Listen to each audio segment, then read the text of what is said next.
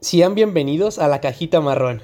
En esta ocasión abriremos la tapita de cartón para contarte el capítulo número 3 titulado El nacimiento de los cachorros.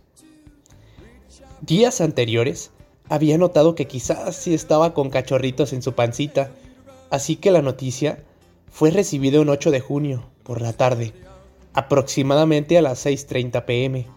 En mi casa todos se alegraron mucho Considero que siempre los nacimientos de cualquier ser vivo atraen mucha alegría al lugar donde se encuentren. Así que comenzó la alimentación de Nala. Comía vitaminas todos los días en forma de pastilla. Es increíble, pero se las podía comer sin necesidad de dárselas cubiertas de algún otro alimento.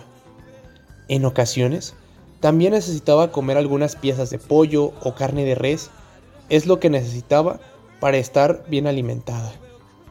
Ella siempre fue la felicidad de mi casa, pero ahora que sería mamá, recibió más atenciones. Le compramos un vestido de Mimi, color rojo. Siempre iba muy despampanante a cualquier lugar donde se dirigía. Ese vestido lo tuvo durante casi todo su embarazo. Las últimas semanas antes de que diera luz a los cachorritos, me acompañó a ver jugar a mi hermano casi todos los fines de semana. Se veía muy curiosita con su vestido de Mimi, color rojo, caminando patita a patita.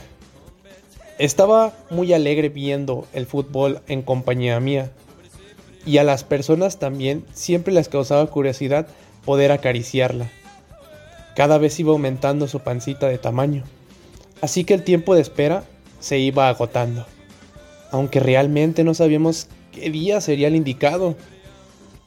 Pero el día 23 de junio la notaba muy pensativa Veía que buscaba un lugar que estuviera encerrado, no a la intemperie. La llevamos a una clínica veterinaria y allí le hicieron un ultrasonido. Nala estaba muy nerviosa, así que en todo momento siempre estuvo tomándome de sus patas. Yo le daba seguridad, por eso hacía eso. Me dijeron que en cuestión de días, Nala tendría sus cachorritos. Regresamos a casa con una gran noticia.